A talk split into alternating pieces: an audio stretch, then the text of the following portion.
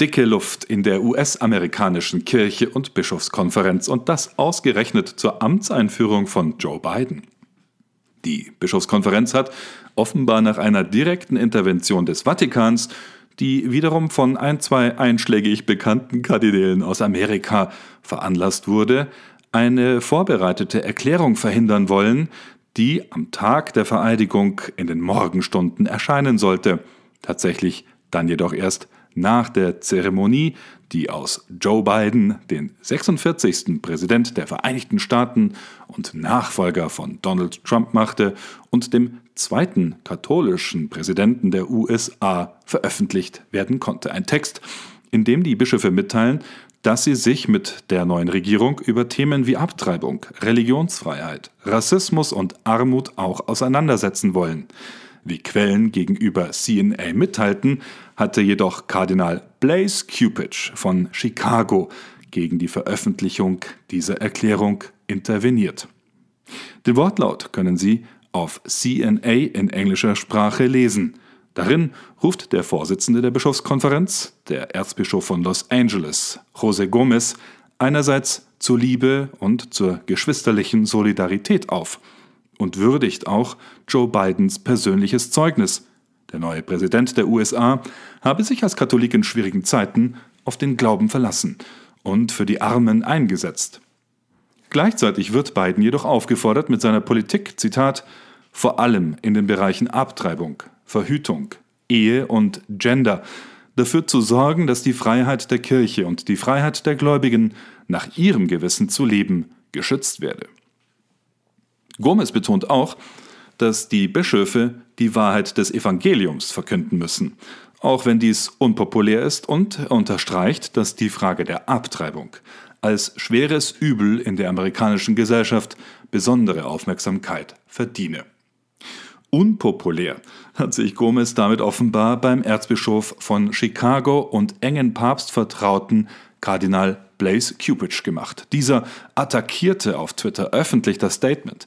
Er erklärte, dass aus seiner Sicht, Zitat, die US-Konferenz der katholischen Bischöfe am Tag der Einführung von Präsident Biden eine unüberlegte Erklärung abgegeben hat.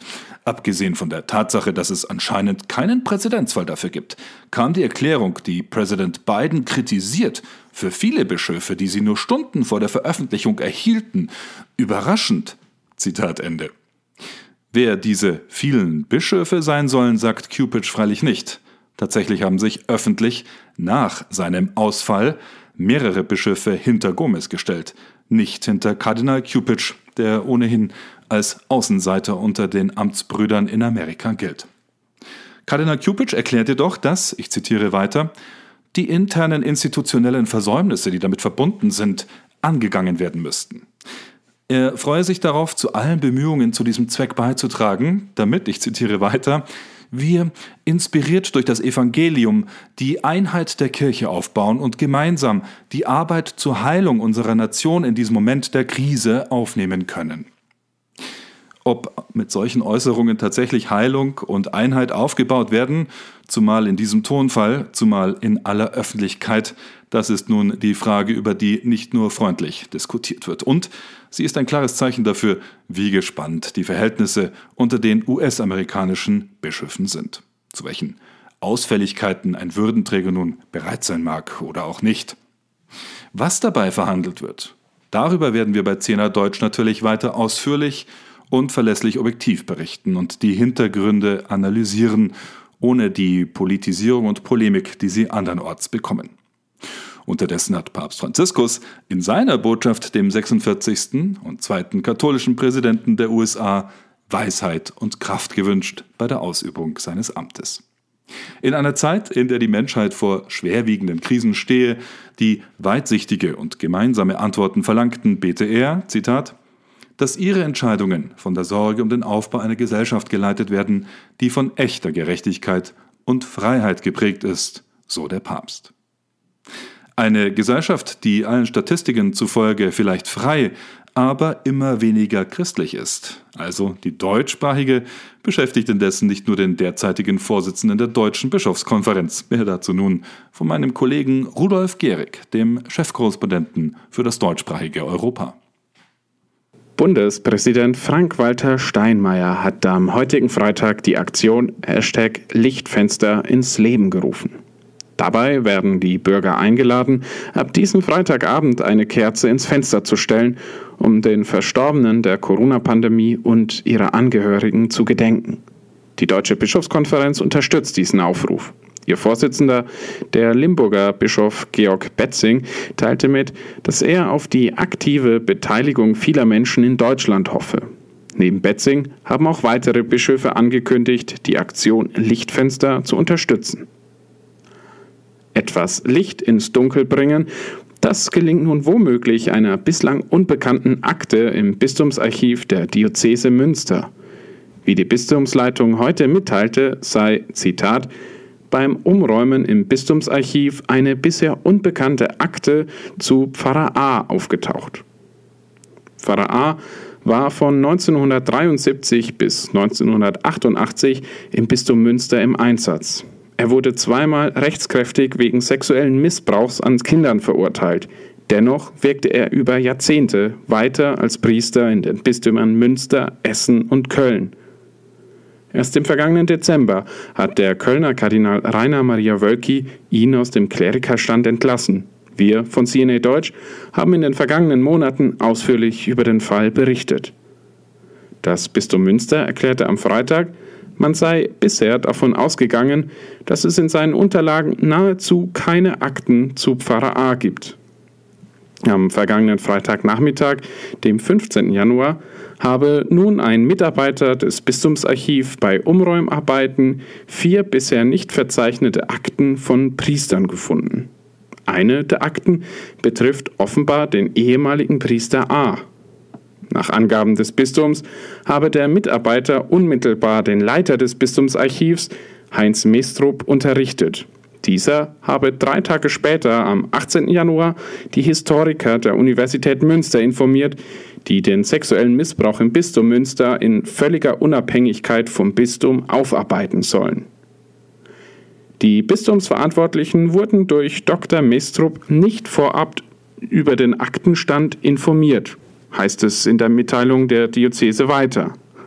Ein Mitglied der Historikerkommission der Universität habe die Akte am Dienstag, dem 19. Januar eingesehen. Der Interventionsbeauftragte der Diözese, Peter Frings, erhielt die Akte erst einen Tag später. Frings sagte wörtlich, eine Kopie der Akte ist am heutigen 22. Januar an das Erzbistum Köln gegangen, das wir heute vorab über den Aktenfund informiert haben.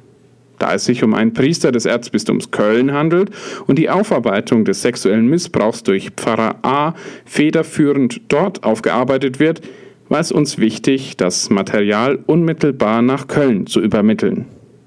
Weiter betont Frings, es ist bedauerlich, dass wir diese Akte erst jetzt gefunden haben. Meine bisherigen Aussagen, dass es im Bistum Münster keine weiteren Unterlagen zu dem Fall gibt, entsprachen meinem bisherigen Kenntnisstand es zeigt sich nun, dass sie nicht richtig waren.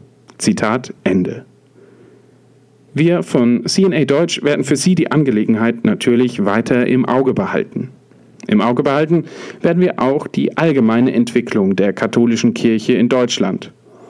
Die Statistiken lügen nicht, der Trend zeigt momentan ganz klar nach unten, weshalb der Vorsitzende der Bischofskonferenz erst kürzlich vom Ende der Volkskirche gepredigt hat.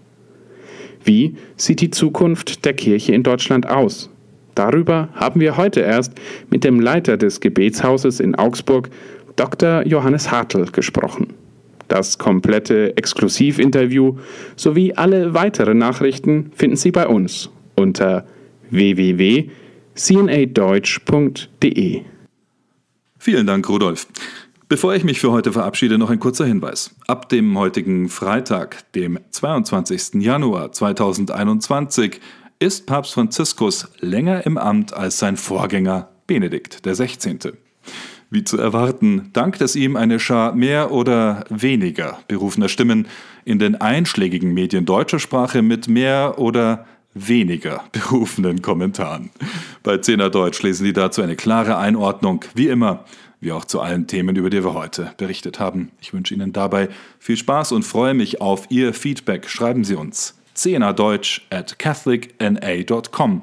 CNA Deutsch, CNA Deutsch, at catholicna, wie englisch-katholisch, catholicna, newsagency.com.